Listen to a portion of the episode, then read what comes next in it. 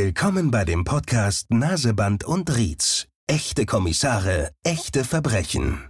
Zum ersten Mal sprechen die beiden ehemaligen Kommissare Alexandra Rietz und Michael Naseband über ihre außergewöhnlichsten Kriminalfälle.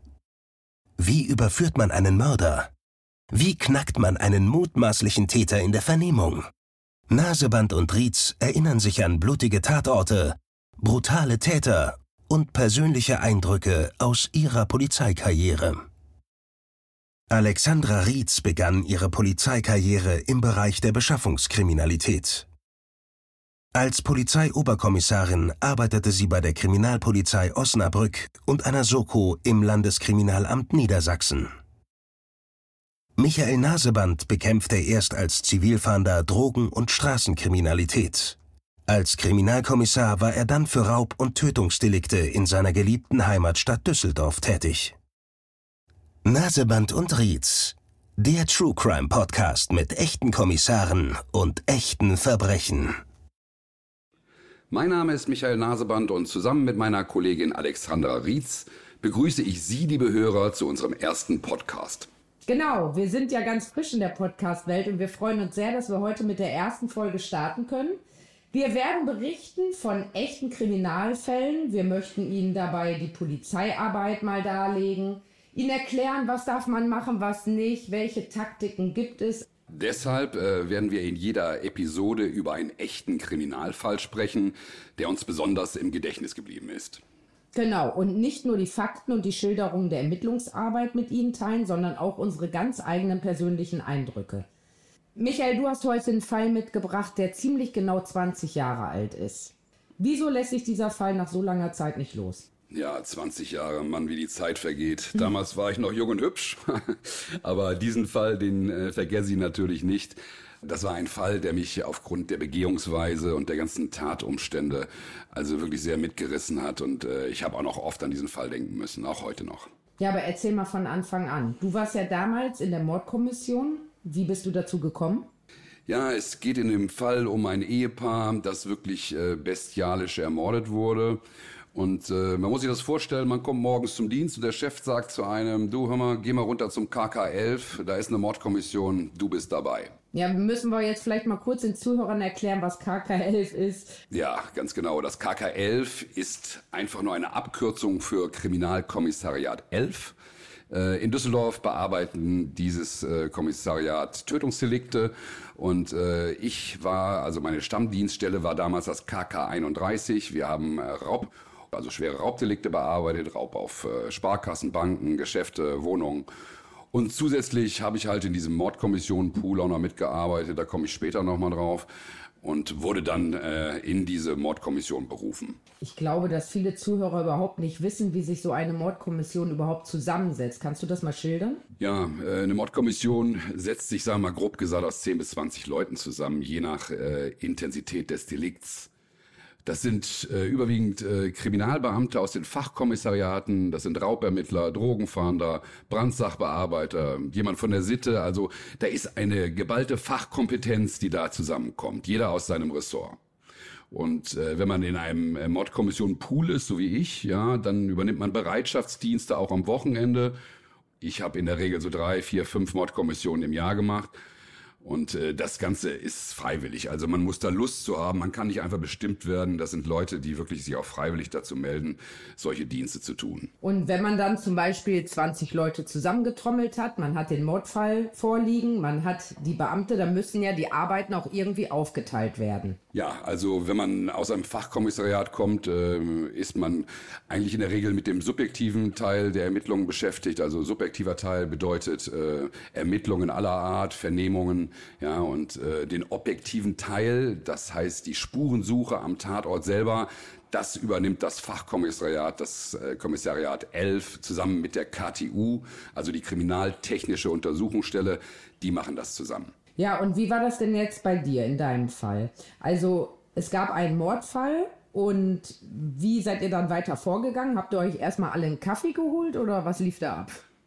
Also Kaffee holen ist schon mal gut. Also man muss sich das wirklich so vorstellen. Man sitzt in einem großen Besprechungsraum, wo immer die Kaffeemaschine läuft, ja. Und natürlich nimmt man sich auch einen Kaffee, setzt sich hin. Der Mordkommissionsleiter, der kommt dazu und äh, sagt dann, was für Fakten wir haben. Welche Fakten hattet ihr denn zu dem Zeitpunkt? Was war bekannt? Zu diesem Zeitpunkt war nur bekannt, dass die Haushälterin äh, ihre Arbeitgeber aufgefunden hat. Und bei den Arbeitgebern war das ein wohlhabendes industriellen Ehepaar hier aus Düsseldorf. Die lagen erstochen in ihrer Wohnung und da ist auch sehr viel Blut geflossen. Das Einzige, was wir noch sagen konnten oder beziehungsweise was der Kommissionsleiter noch wusste, ist, äh, dass dieses Ehepaar beziehungsweise die Frau eine Tochter hat und äh, diese Tochter außerhalb von Düsseldorf wohnt und vermutlich Alleinerbin des gesamten Vermögens ist. Ja, und äh, so wie ich bin, habe ich da mal einen flapsigen Spruch losgelassen und habe direkt gesagt, oh, die ist so, wird so vermögend und ist 24 Jahre alt um die kümmere ich mich. Naja, und normalerweise äh, werden solche wichtigen Ermittlungen dann meistens auch durch das Kommissariat 11 selbst durchgeführt, aber weil der Kommissionsleiter mich auch kannte und äh, wir uns gut verstanden haben, hat er zu mir gesagt, okay Michael, dann schnapp dir deinen Spannmann und äh, fahr zu dem Mädchen oder beziehungsweise fahr zu der Tochter und überbring die Todesnachricht.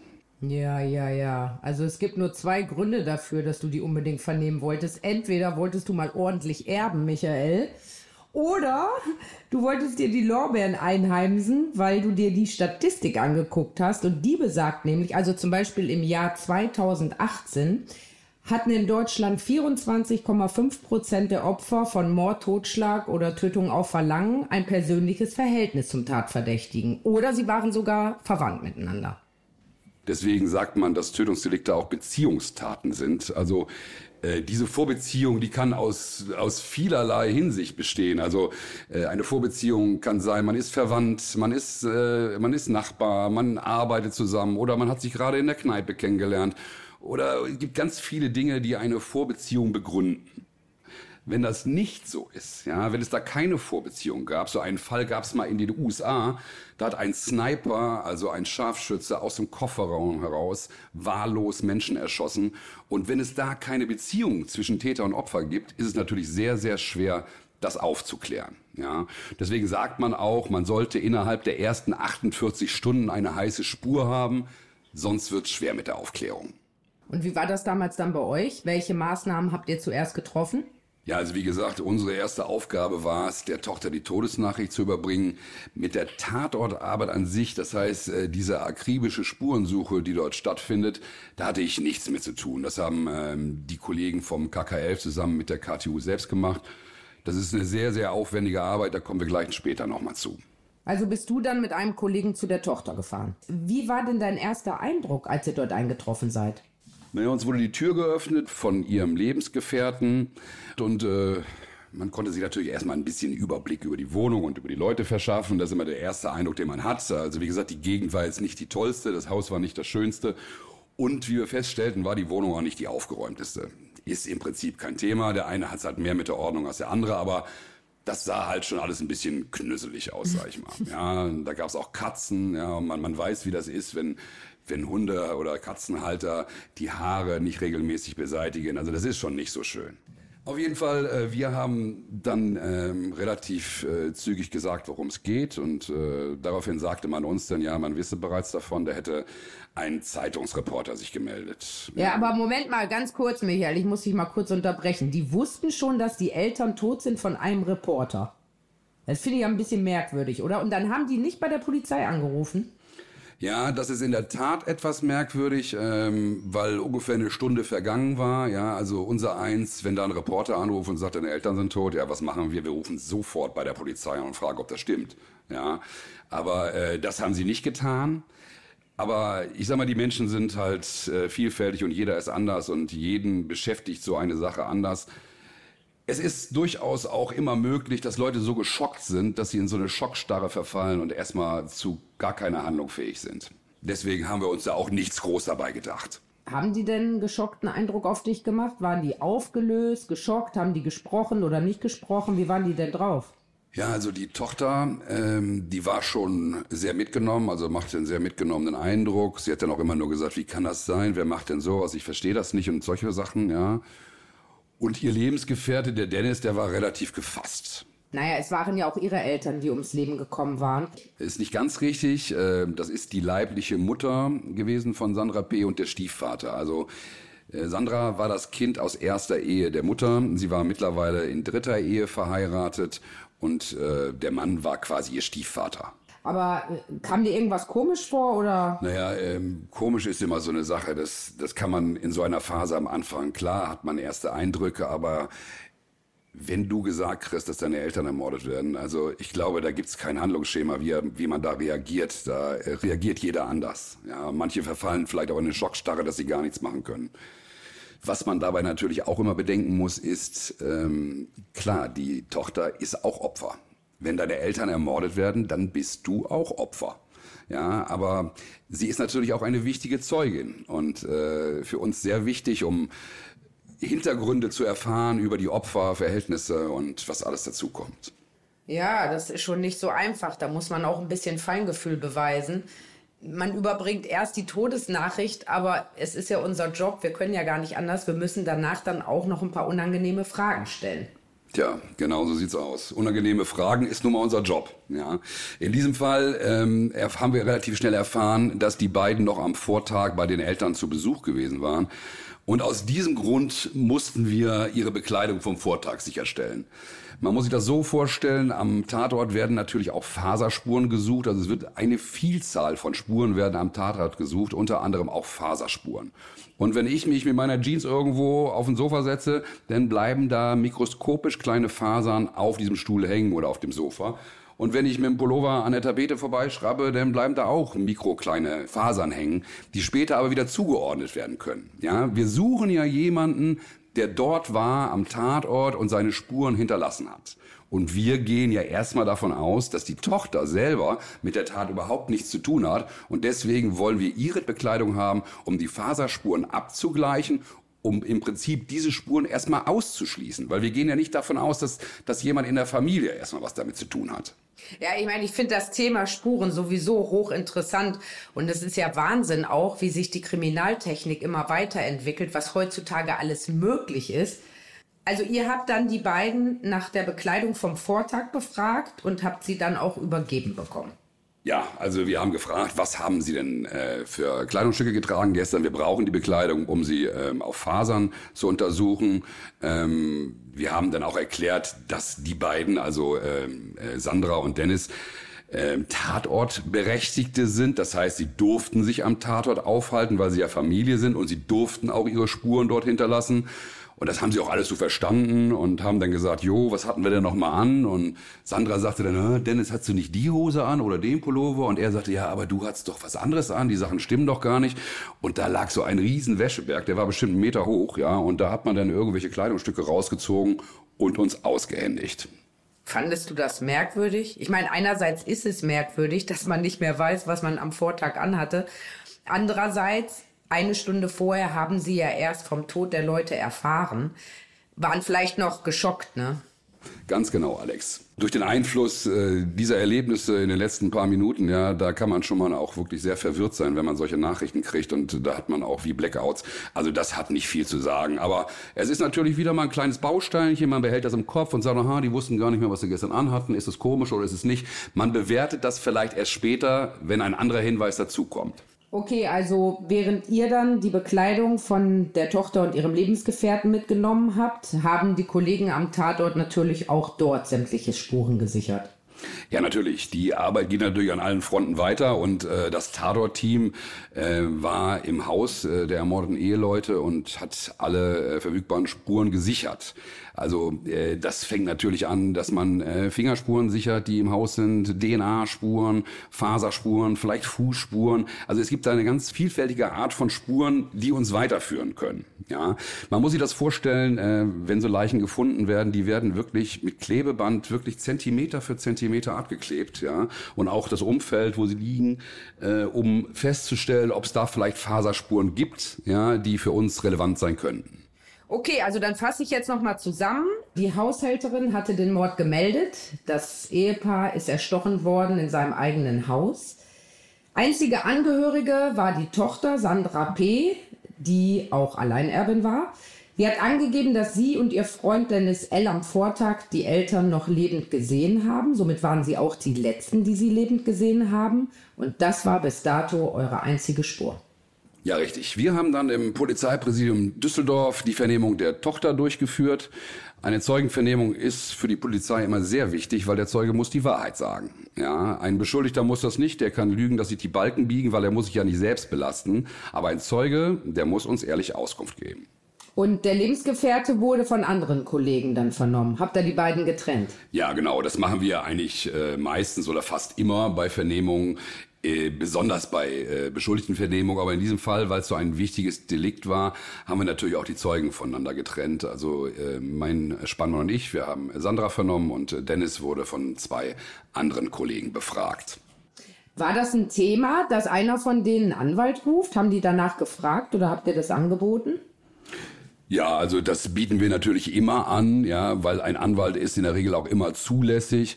Aber die beiden waren ja Zeugen, ja. Wofür brauchen Zeugen einen Anwalt? Ja, und ich meine, wenn sich als Zeuge jemand einen Anwalt nimmt, das ist schon komisch. Also für die Polizei, da klingeln schon alle Alarmglocken. Und das ist auch nicht, nicht der Fall gewesen. Wir haben dann einen, einen Seelsorger hinzugezogen. Das war jemand von der Kirchengemeinde, ein Pfarrer, der ihr zur Seite gestanden hat und äh, ja, versucht hat, ihr das Ganze ein bisschen angenehmer zu gestalten. Es ist natürlich so, dass äh, für, für jemanden wie Sandra so eine Vernehmung sehr schwer ist, ja, weil man hat gerade ganz, was ganz Schreckliches erlebt und so ein Seelsorger, der ist natürlich auch dafür gut, da sieht derjenige, den man vernimmt, okay, die nehmen mich ernst, die glauben mir. Mhm. Naja, und in so einer Vernehmung, da geht's natürlich dann irgendwann auch ans Eingemachte. Da müssen auch unbequeme Fragen beantwortet werden. In diesem Fall war es zum Beispiel, äh, waren es viele Fragen zum Verhältnis. Wie war das Verhältnis der Tochter zu den Eltern? Wie war das Verhältnis äh, von Sandra zu ihrem Freund? Wie war das Verhältnis von dem Freund zu den Eltern? Angaben über den leiblichen Vater, Angaben zur finanziellen Situation beziehungsweise Vermögensverhältnisse, Begünstigte im Erbfall und natürlich auch das letzte Zusammentreffen, der letzte Kontakt Wurde irgendwas entwendet im Haus oder gab es ungewöhnliche Vorfälle? Also all diese Dinge müssen irgendwie im Laufe einer Vernehmung abgeklärt werden. Und wie hat die Sandra sich verhalten während der Vernehmung? Ja, also sie musste gestützt werden, sie konnte kaum gehen, sie war sehr weinerlich, ähm, ja, sehr fertig, hat immer weiter auch gesagt, Mann, wer macht denn sowas? Das ist ja fürchterlich und schrecklich. Ja, das war, also sie war in keiner guten Verfassung. Sie hatte auch eine Verletzung, also ihre Hand war verbunden, ja. Da haben wir gesagt, was denn da passiert wäre. Äh, dann sagte sie, ja, sie hätte sich die Hand äh, in der Autotür geklemmt. Man konnte auch sehen, ihr Fingernagel, der war blutunterlaufen und sie hatte eine ganze Menge Kratzer auch an der Hand, ja. Und dann haben wir gesagt, woher kommen die Kratzer? Dann hat sie gesagt, ja, das von meinen Katzen, mit denen habe ich gespielt, die haben mich gekratzt. Mhm. Schon ein bisschen komisch. Aber erzähl mal kurz, welche Infos habt ihr denn von ihr bekommen? Du hast ja gerade gesagt, ihr habt sie auch befragt, so nach den Familienverhältnissen und äh, ja, ob da irgendwas vorgefallen ist. Was hat sie denn gesagt zu ihren Eltern? Ja, sie hat gesagt, dass sie ein gutes Verhältnis zur Mutter und zum Stiefvater hat und dass wirklich da auch nie irgendwas Außergewöhnliches vorgefallen wäre. Und gemeinsam mit ihrem Freund Dennis L. war sie am Vortag, also nachmittags, bei den Eltern zu Besuch. Und ihre Erinnerungen, die waren da wirklich ganz klar. Also da konnte sie sich an ganz viele Details erinnern. Äh, aus welchen Gläsern sie getrunken haben, wo sie gesessen haben, was sie genau gemacht haben. Also das war schon sehr konkret. Ja, aber ist schon komisch, dass sie sich an ganz viele Details erinnern konnte, aber nicht mehr daran, was sie am Vortag anhatte. Ne? Ja, das stimmt schon. Aber auch diese Erinnerungen, wir mal, die sind auch immer sehr vielfältig bei den Zeugen. Ähm, Beispiel Phantombild, ja, ähm, man hat eine Person gesehen und soll einfach aus dem Gedächtnis ein Phantombild mit einem Polizeibeamten zusammen erstellen, ja. Ich weiß, wir haben das in der Polizeischule damals mal gemacht. Wir sollten unseren Nachbarn, neben dem wir schon ein halbes Jahr gesessen hatten, über den sollten wir ein Phantombild erstellen, ja. Und das war total schwierig, ja. Hat ja eine große Nase, hat der kleine Ohren, stehen die Augen eng zusammen. Das können manche Leute gut und andere weniger gut. Und wie ging es dann weiter in der Vernehmung? Also sie hat euch dann ganz viele Details genannt. Gab es dann noch irgendwelche Aussagen oder irgendwelche Widersprüche? Äh, sie hat also alle unsere Fragen, äh, soweit sie konnte, beantwortet, ja. Und am Ende so einer Vernehmung, äh, wir wollten die auch zeitlich nicht so lang ziehen. Das lief schon irgendwie zwei, drei Stunden, ja. aufgrund ihrer Gesamtsituation äh, haben wir eigentlich gesagt, das reicht für den Tag. Ja, und dann haben wir am Ende der Vernehmung noch diesen Satz gefragt, was wir eigentlich oft machen. Ist Ihnen irgendetwas Ungewöhnliches aufgefallen? Oder ist irgendetwas Ungewöhnliches passiert? Naja, und äh, daraufhin äh, sagte die Tochter dann zu uns, die Sandra, ja, es ist möglich, dass ich mit dem Blut von meiner Mutter und mit dem Blut von meinem Stiefvater in Berührung gekommen bin. Das hat sie dann von sich aus gesagt. Ja, und äh, natürlich haben wir die Frage gestellt, aha, und äh, wieso, was ist passiert? Dann sagte sie, ja, ihre Mutter hätte sich an einer Medikamentenschachtel geschnitten und das hätte so stark am Finger geblutet und es wäre möglich, dass auf ihre Kleidung oder irgendwo auch dieses Blut gekommen wäre. Und ihr Stiefvater, der hätte sich sonst irgendwo verletzt, sie weiß gar nicht mehr wo, aber der hätte auch geblutet und möglicherweise hätte sie da auch Blut auf ihrer Kleidung gehabt. Und äh, sag mal ganz ehrlich, Alex, wenn du sowas hörst, was denkst du da?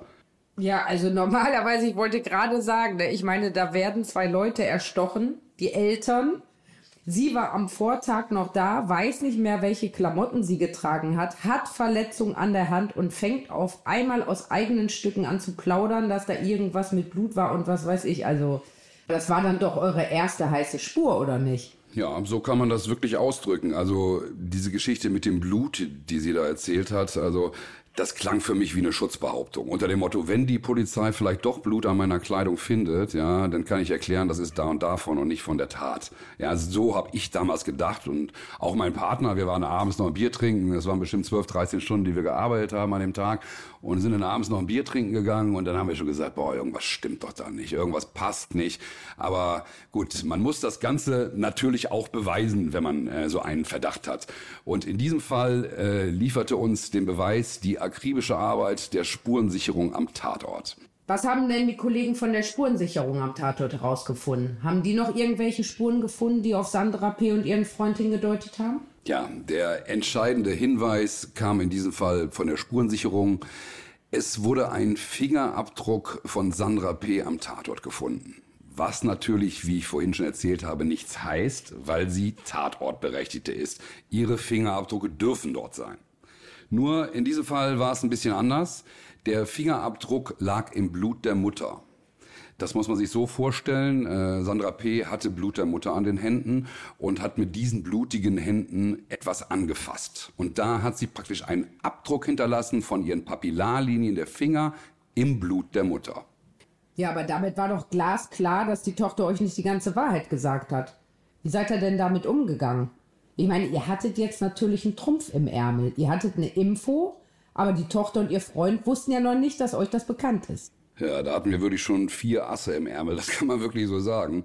Also wir wussten, dass sie auf jeden Fall ihre Eltern schon einmal tot gesehen hatte, live. Und wir wussten auch, dass sie ihre Eltern auf jeden Fall tot schon mal angefasst haben musste.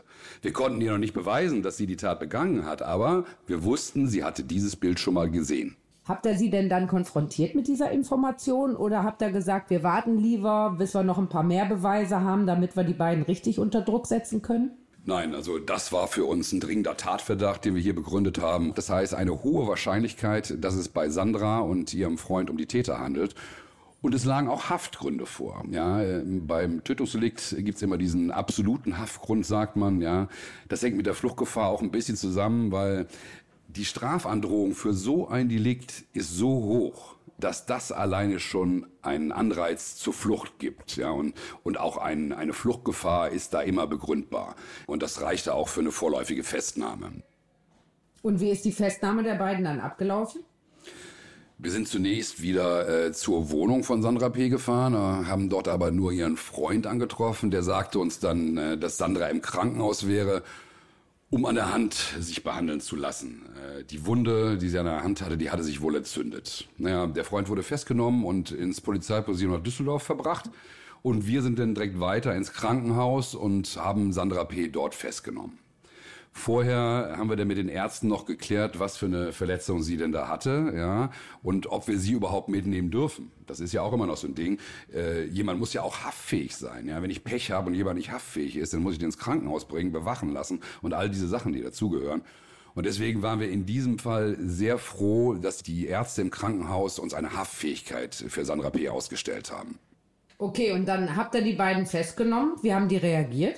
Ja, wenn man festgenommen wird, dann reagiert man, glaube ich, naturgemäß äh, ein bisschen erschrocken. Ähm, diese Sandra sagte immer nur zu uns, ja, ich habe damit nichts zu tun, ich weiß das nicht und äh, ich, ich war das nicht. Und ihr Freund, der Dennis, hat sich gar nicht groß zur Sache äh, geäußert.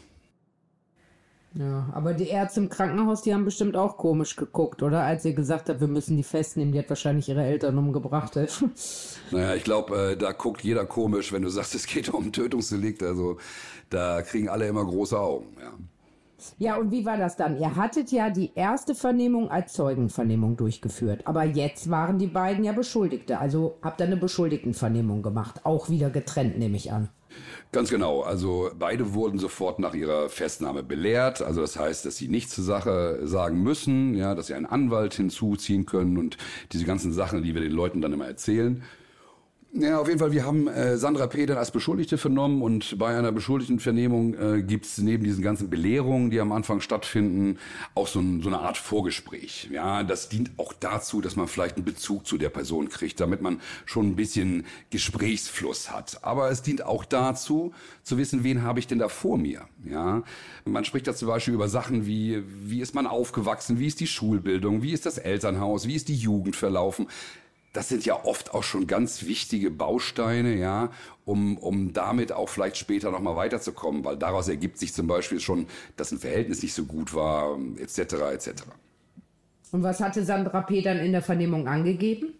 Ich habe ja auf der Autofahrt ins Polizeipräsidium Düsseldorf schon gesagt, dass wir am Tatort eine Spur gefunden haben, die auf sie als Täterin hindeutet. Darauf wurde sie ein bisschen schweigsam und dann habe ich noch zu ihr gesagt, am besten, Sie machen sich jetzt schon mal Gedanken, was Sie uns gleich in der Vernehmung erzählen werden und das sollte am besten die Wahrheit sein. Naja, dann waren wir im Polizeipräsidium Düsseldorf und anfangs äh, war dann auch alles so, dass sie sagte, sie hätte nichts damit zu tun. Äh, sie war das nicht, aber sie hätte auch Erinnerungslücken, weil sie macht eine Schmerztherapie, nimmt starke Medikamente und äh, deswegen ist es manchmal nicht so gut mit ihrer Erinnerung. Sie hätte aber Bilder im Kopf, die sie nicht richtig zusammensetzen kann. Zum Beispiel erinnere sie sich daran, dass sie auf einmal ganz rote Hände gehabt hat. Sie wusste aber nicht mehr woher. Wie rote Hände? Äh, ja. Was hat das für euch bedeutet? Wie seid ihr dann weiter vorgegangen? Naja, wenn jemand sagt, er hat Gedächtnislücken und äh, er kann sich aber daran erinnern, dass er rote Hände gehabt hat im Haus der Eltern, also das ist für mich ein Teilgeständnis. Ja, da hat jemand gerade gestanden, dass er das Blut der Eltern an den Händen hatte. Ja, und ganz ehrlich, damit hatten wir sie beim Wickel. Ja, und wie hat die Sandra dann reagiert, als sie gemerkt hat, ihr kauft ihr das alles nicht ab? Ja, sie hat halt äh, so ein bisschen versucht, auch Psycho zu machen, ja, und ihre Schmerztherapie, die Medikamente, sie kann sich nicht erinnern und all diese Sachen. Und da wir schon äh, eine Zeit lang mit der Vernehmung beschäftigt waren, ich denke mal bestimmt schon so drei Stunden oder so, haben wir dann auch eine Pause gemacht, um ihr auch zu ermöglichen, dass ihre Hand beim Polizeiarzt nochmal versorgt wird wir müssen ja immer gucken, dass es den Leuten, die wir vernehmen, auch gut geht. Ja, das heißt, die müssen was zu essen kriegen, wenn sie Hunger haben, was zu trinken kriegen, wenn sie Durst haben, wenn sie eine rauchen wollen, müssen, müssen wir sie rauchen lassen, weil sonst haben wir nachher später die Gefahr, dass sie sagen, ja, ich habe nur gestanden, weil ich Schmacht hatte, eine rauchen musste oder ich hatte Hunger, wollte was essen. Aber sag mal, wie bist du darauf gekommen, dass das alles so ein bisschen merkwürdig war, ihr Verhalten? Also so, ja, du hattest ja den Eindruck, das war alles gespielt. Wie bist du da drauf gekommen? Naja, also wenn ich mit so einem Tatvorwurf konfrontiert werde, dann versuche ich natürlich, das irgendwie von mir fernzuhalten und irgendwie, ich versuche da rauszukommen. Ja, und sie hat es halt mit dieser Psychoschiene versucht. Auf jeden Fall haben wir dieses Teilgeständnis, so wie ich es mal nennen, ja, also das mit den roten Händen, äh, damit haben wir ihren Freund Dennis dann konfrontiert. Oh, ja, ich meine, das ist ja ganz übel, weil ähm, der saß da wahrscheinlich und ihr kommt rein, haut ihm da dann die Angaben seiner Freundin um die Ohren und er weiß ja nicht, was ihr vielleicht noch alles erfahren habt. Also der war ja wahrscheinlich total unsicher, oder? Ja, natürlich. Äh, er hatte erstmal gar nichts gesagt. Er sagte, er hatte nichts mit zu tun und das auch über Stunden und äh, natürlich mit dem Teilgeständnis seiner Freundin, ja, hat er sich natürlich auch gesagt, scheiße, was mache ich jetzt? Ne? Und in solchen Situationen ist es meistens wirklich so, dass niemand schuld sein will und schon mal gar keiner will alleine schuld sein. Ja, und äh, daraufhin ist er dann zusammengebrochen und hat ein komplettes Geständnis abgelegt. Und was heißt das? Er hat ein Geständnis abgelegt. Was hat er genau gesagt? War er das alleine? Waren die beiden das zusammen? Nein, er hat schon gesagt, dass beide die Tat zusammen geplant und auch verwirklicht haben. Das hat er gestanden, ja. Aber was war denn das Motiv von Dennis L.?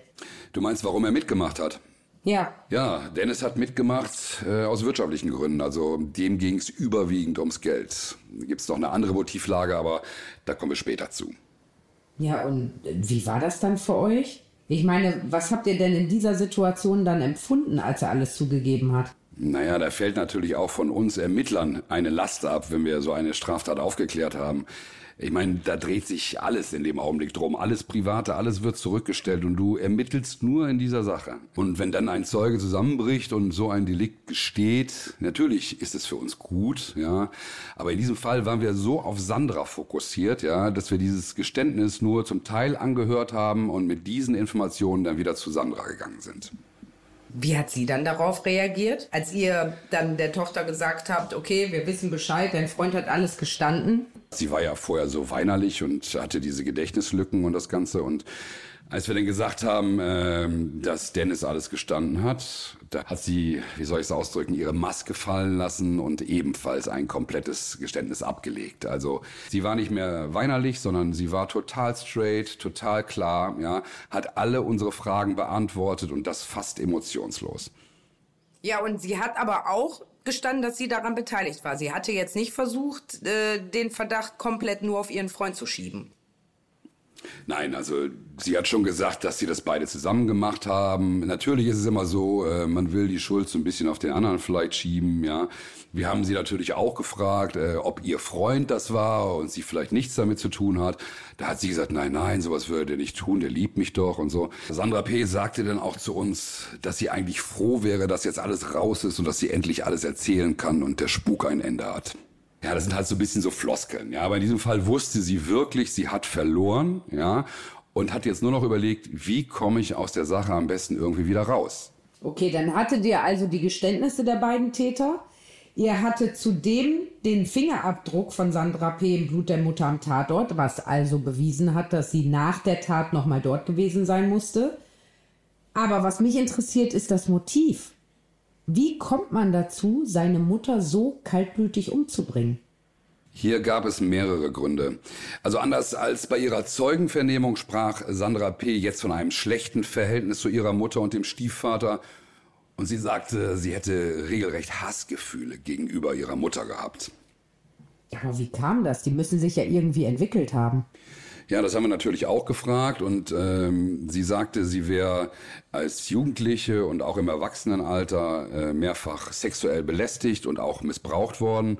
Auch vom Stiefvater sei sie des Öfteren sexuell belästigt worden und das wäre ihre Hauptmotivation gewesen, weil die Mutter das auch ignoriert hätte. Stimmte das denn, dass der Stiefvater sie missbraucht hatte?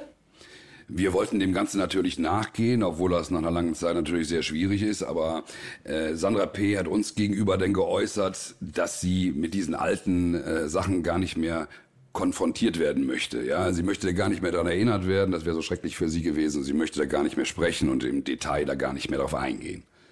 Ja, das ist natürlich möglich. Ja, ich meine, wenn man äh, Missbrauch erlebt hat, ist das mit Sicherheit ganz schrecklich. Ja. Und ähm, klar kann das sein, aber in diesem Fall wäre es natürlich auch möglich gewesen, dass sie einfach nur nicht über die Sachen reden wollte, weil diese Sachen gar nicht passiert sind. Ja. Aber ehrlich gesagt, da möchte ich mir kein Urteil erlauben über diese Sache. Mhm. Ja, ich muss noch mal kurz zu den Motiven zurückkommen. Du hast ja gerade mehrere Gründe genannt, warum Sandra P. ihre Eltern umgebracht hat. Einmal wegen der Hassgefühle und auch wegen dem sexuellen Missbrauch. Aber welches Motiv hatte ihr Lebensgefährte? Naja, Hauptmotiv äh, war chronischer Geldmangel. Ja. Er hatte sich bei seiner Freundin Sandra schon Geld geliehen, was er eigentlich auch nicht zurückzahlen konnte. Und äh, er hatte eine uneheliche Tochter mit einer anderen Frau zusammen. Und er wollte das Sorgerecht äh, gerne haben. Und zusammen mit der Sandra P. wollte er das Mädchen dann zu sich holen. Und man hat sich so ausgerechnet, wenn man so eine große Erbschaft macht und so viel Geld hat, dann kann man sich gute Anwälte leisten und dann wird das schon funktionieren. Und wer hatte die ursprüngliche Idee, die Eltern von Sandra P. umzubringen? War sie selbst die Drahtzieherin? Ja, der erste Gedanke, der kam wohl von Sandra selbst. Ähm, doch das ging dann alles ganz schnell. Da waren sich die beiden relativ schnell einig, dass man die Tat verwirklichen wollte.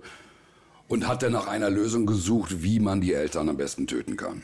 Dann war das also ein von langer Hand geplanter Doppelmord. Ja, das lief schon ein paar Wochen, bis man sich dann genauer überlegt hatte, wie man vorgehen wollte. In diesem Fall war es so, man hatte geplant, die Eltern mit Schmerzmittel zu betäuben und wenn sie dann bewusstlos sind, wollte man ihnen Plastiktüten über die Köpfe ziehen und die unten mit Klebeband zubinden, also dass sie dann ersticken. Aber ähm, bei diesem ersten Versuch äh, hat das alles nicht so richtig geklappt. Wie erster Versuch? Hatten die das vorher schon mal probiert? Ja, es gab äh, schon einen Versuch äh, vorher. Dabei hat Dennis L. sich vielleicht ein bisschen blöd angestellt, als er die Tropfen, also diese Schmerztropfen in, in die Gläser tun wollte.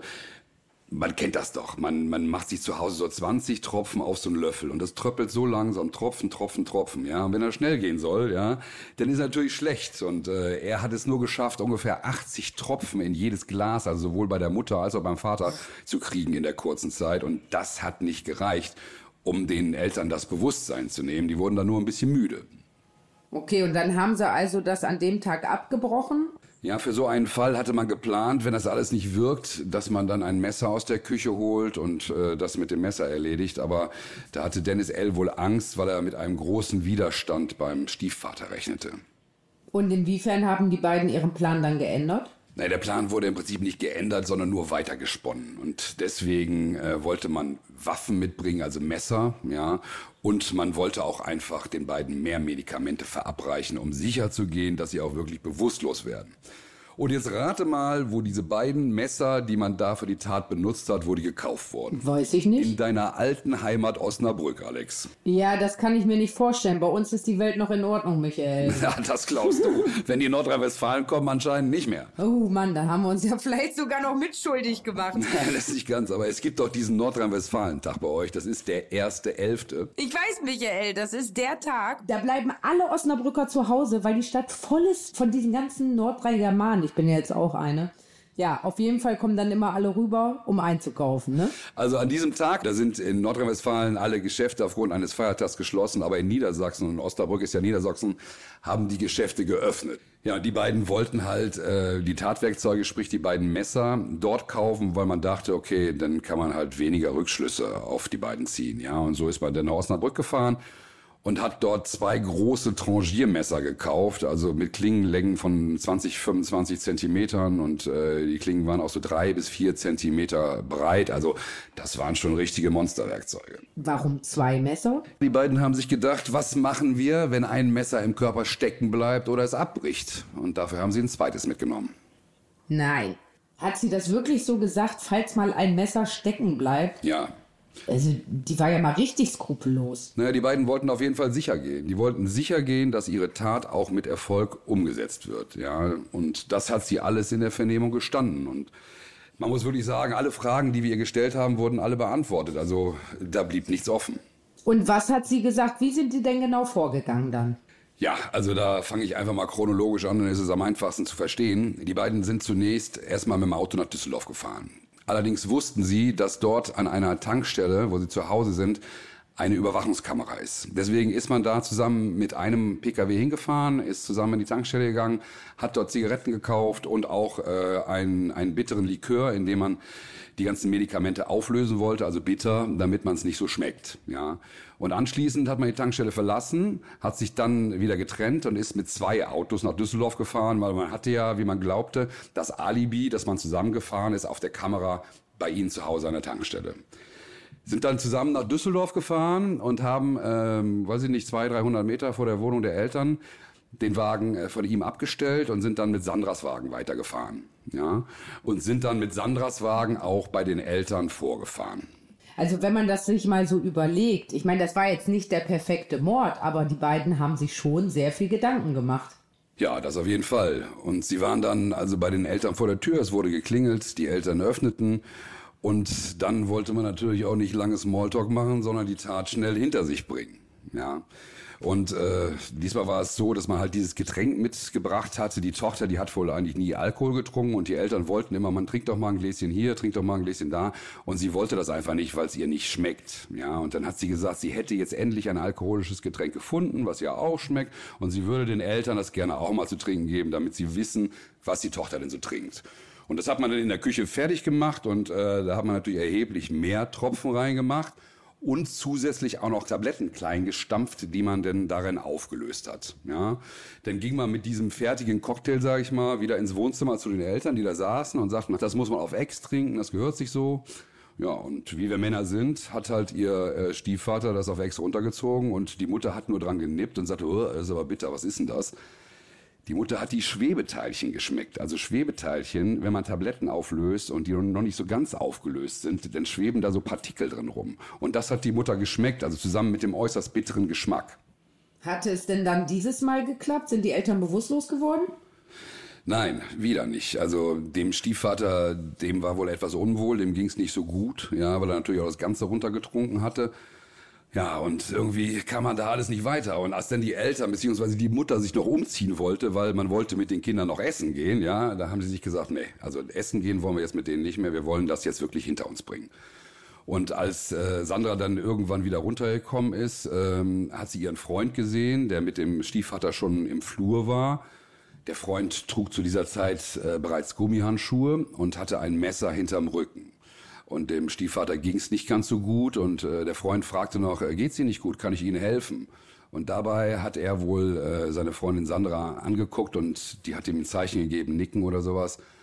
Und daraufhin hat er mit seinem Messer das erste Mal zugestochen und hat den Stiefvater im äh, Hals- und Nackenbereich das erste Mal erwischt. Konnte er mit diesem ersten Stich den Stiefvater dann außer Gefecht setzen? Naja, es liegt ja in der Natur der Sache, dass wir Menschen also einen ganz starken Überlebenswillen haben und uns natürlich wehren. Und das hat natürlich der Stiefvater auch gemacht. Aber aufgrund seiner Benommenheit und auch weil die Tochter, die mittlerweile unten war, ihn noch versucht hat festzuhalten, hatte er keine Chance. Die drei sind dann einfach umgefallen, auf den Boden gefallen zusammen und äh, ja, äh, ihr Freund Dennis hat dann einige äh, Messerstiche gesetzt und äh, der Vater wollte schreien. Und sie hat versucht, mit ihrer Hand dem Vater den Mund zuzuhalten, damit er nicht schreien kann. Aber der hatte den Mund wohl so weit offen und sie relativ kleine Hände, dass das nicht richtig funktioniert hat. Und so hat sie ihre Hand bei dem Stiefvater in den Mund gesteckt, dass er nicht schreien konnte.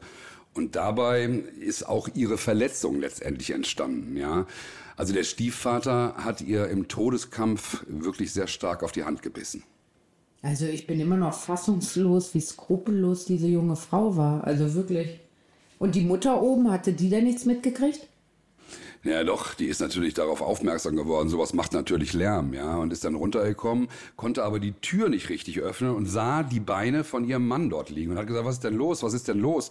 Und äh, dann hat man ihr wohl gesagt, ja, dem geht's nicht gut, der übergibt sich gerade. Und sie wollte aber unbedingt gucken, was denn da los ist mit ihrem Mann und hat sich da reingedrängt und sah dann, was passiert ist. Ja.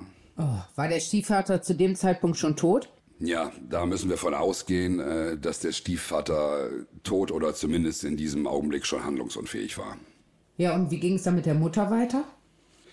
Ja, die Mutter war natürlich total geschockt, ja, als sie gesehen hat, was da Sache ist. Und in dem Augenblick hat auch schon der Dennis angefangen, die Mutter mit dem Messer zu bearbeiten. Ja. Und sie hat immer nur geschrien, Sandra, Sandra, Sandra, Sandra, wir können doch über alles reden. Ja. Und da ist bei ihr wohl eine Klappe gefallen, weil sie hat gesagt, sie konnte nie mit ihrer Mutter reden und hat dann ihrem Freund Dennis das Messer aus der Hand genommen und selbst nochmal zugestochen. Also richtig abgebrüht, die Tochter, eiskalt. Ja, als auch die Mutter denn keine Lebenszeichen mehr von sich gegeben hat, hat sie ihren Freund gefragt, äh, ob die beiden jetzt tot sind. Und der hat daraufhin den Puls gefühlt.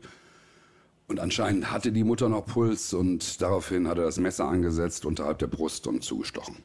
Und als die Eltern tot waren, was haben die beiden dann gemacht? Ja, äh, da kam die Geschichte mit den roten Händen wieder ins Spiel, an die sie sich vorher schemenhaft erinnern konnte. Die Hände waren natürlich voller Blut. Das hat sie erstmal im Badezimmer abgewaschen. Anschließend ist sie nach Hause gefahren und äh, ihr Freund Dennis ist da geblieben vor Ort, äh, wollte gucken, ob da noch irgendwelche Spuren sind, die beseitigt werden müssen. Und alles sollte natürlich auch nach einem Raubmord aussehen. Also hat man Schubladen aufgemacht, Schränke durchwühlt und das ganze Programm. Die beiden Täter hatten ja wirklich alles bis ins Detail durchdacht. Ja, und äh, sie haben sogar noch was gemacht, um ein Alibi zu kriegen. Ja, man wusste ja damals nicht, was kann die Polizei im Nachhinein ermitteln. Und deswegen hat man die Stimmen auf Disketten aufgenommen. Also Disketten, sowas gab es damals noch. Ja? Äh, da hat man Stimmen aufgenommen. Und zwar wollte man einen Anruf simulieren. Es war Usus äh, bei diesen Leuten, also wie es bei vielen so ist, weißt du, wenn, wenn die Kinder nach Hause fahren abends und einen längeren Weg haben, dann rufen die halt bei den Eltern nochmal an und sagen, hallo, wir sind gut zu Hause angekommen. Und äh, das war auch in dieser Familie so und dieses Gespräch wollte man halt so simulieren unter dem Motto, wir müssen das so machen, wir rufen von zu Hause an und dann müssen alle denken, die Eltern leben noch. Deswegen hat äh, Sandra P. dann zu Hause bei den Eltern angerufen, Ihr Freund, der Dennis, hat den Hörer abgenommen und dann sollte eigentlich die Stimme von Sandra eingespielt werden, die sich so ähnlich anhörte wie die Stimme der Mutter. Und um ein Gespräch zu simulieren, sollte dann Sandra P. zu Hause in ihrer Wohnung die Stimme von Dennis einspielen, ja, um ein richtiges Gespräch zu faken. Nur das hat alles nicht geklappt, also man konnte die Stimme nicht abspielen, aber dieses Gespräch, da konnte man wirklich feststellen, das hat stattgefunden. Okay, dann haben die beiden also versucht, sich auf diese Art und Weise noch ein Alibi zu verschaffen. Und was haben sie mit der Tatwaffe gemacht? Ja, erstmal haben die beiden sich wieder in der gemeinsamen Wohnung getroffen und dann hat man abgewartet, bis es Mitternacht war und Mitternacht ist man dann nach Düsseldorf wieder gefahren zum Rhein, weil man da eine Stelle kannte, wo so eine lange Mole war und da hat man im Prinzip die gesamten Tatwerkzeuge, Tatkleidung und sogar Gläser, aus denen man getrunken hatte, in den Rhein geworfen. Hat man die Sachen denn finden können noch? Ja, man soll es nicht glauben. Die Taucher haben die ganzen Gegenstände im Rhein wiedergefunden. Also die Tatmesser, sogar ein Glas, aus dem getrunken wurde und die Tatbekleidung. Ja, und das bei der Fließgeschwindigkeit, die der Rhein hat. Also das ist schon eine gute Leistung gewesen. Und das alles hatte Sandra P. euch so haarklein erzählt? Hat die überhaupt gar keine Reue empfunden? In diesem Augenblick zumindest hat sie keine Reue empfunden. Also sie sagte nur, es tut ihr leid, dass sie zwei Leben genommen hat. Aber sie ist auch froh, dass jetzt alles vorbei ist und äh, sie sich nicht mehr quälen muss. Ja? Also Reue empfand sie nicht. Ich denke, dass das heute ganz anders aussieht bei ihr. Hm. Und wie ist das Ganze ausgegangen? Weißt du was über den Gerichtsprozess? Ich selbst war bei der Verhandlung nicht dabei. Man brauchte meine Zeugenaussage nicht, weil da eigentlich alles schon geklärt war. Aber sie versuchte halt vor Gericht auf multiple Persönlichkeit zu machen. Ja, ähm, man muss sich das so vorstellen. Sie sagte, sie hätte ein alter Ego mit dem Namen Jessica und die hätte die Tat begangen.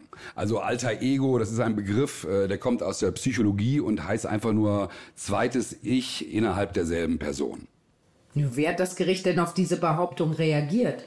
Naja, auf solche Behauptungen muss das Gericht natürlich eingehen, weil wenn es wirklich so ist, ja, und Sandra P. eine multiple Persönlichkeit wäre, dann würden bei ihr Schuldmilderungs- oder Schuldausschließungsgründe in Frage kommen und daher natürlich auch sehr wichtig fürs Urteil.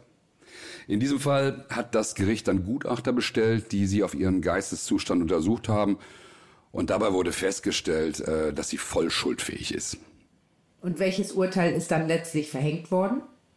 Sandra P. und ihr Freund Dennis L. wurden zu lebenslangen Freiheitsstrafen verurteilt und es wurde zusätzlich noch die besondere Schwere der Schuld festgestellt. Also bei einem normalen Morddelikt, sage ich mal, ist es möglich, nach 15 Jahren wieder aus dem Gefängnis entlassen zu werden. Nur wenn die besondere Schwere der Schuld festgestellt wird, dann ist dies erst nach 20 oder 25 Jahren möglich. Ja, Gott sei Dank habt ihr den Fall damals geklärt. Und die beiden haben ja auch eine ordentliche Haftstrafe bekommen was mich ehrlich gesagt nicht wundert bei dieser Skrupellosigkeit. Was war für dich das ganz Besondere an diesem Fall, Michael? Ja, es legt natürlich nicht jeden Tag jemand bei dir ein Mordgeständnis ab. Also das ist schon was Besonderes, ja. Also ich war damals wirklich entsetzt von der Kaltblütigkeit und auch wie akribisch genau dieser Mord geplant wurde, ja. Boah, das hat mich schon ein bisschen, ein bisschen umgehauen, muss ich ganz ehrlich sagen. Und dass dabei auch immer noch dran gedacht wurde, ja, wenn was passiert, wenn ich ermittelt würde, wie kann ich die Tat oder die Schuld am besten von mir weisen? Also, das war schon harter Tobak, echt. Ja, zum Glück hat alles gut geklappt und äh, die Polizeiarbeit damals ist auch wirklich sehr gut gelaufen. Ja, ich meine, wir arbeiten als Kommissare natürlich auch objektiv. Wir machen unseren Job, aber nichtsdestotrotz äh, hat man ja auch so persönliche Empfindungen. Und wenn ich mir vorstelle, dass eine Tochter auf diese Art und Weise so eiskalt ihre eigene Mutter umbringt, ich finde das ganz schlimm. Ja, das sind wirklich menschliche Abgründe, die sich da auftun. Und es ist natürlich so, der Polizeibeamte, der funktioniert, der macht seinen Job, der will eine Straftat aufklären, ja. Aber hinter dem Polizeibeamten steckt natürlich immer ein Mensch. Und natürlich nehmen wir solche Sachen auch mit nach Hause und die beschäftigen uns auch jahrelang. Also man sollte es zwar nicht, aber solche Sachen bleiben halt in Erinnerung. Ja, ich kann gut verstehen, warum dir der Fall so gut in Erinnerung geblieben ist. So, liebe Hörer, wir sind leider schon am Ende unserer ersten Folge Naseband und Rietz, echte Kommissare, echte Verbrechen. Und in der nächsten Folge werde ich von meiner ersten Mordkommission, in der ich war, berichten. Also seid dabei, hört rein und macht's gut. Ciao. Ciao.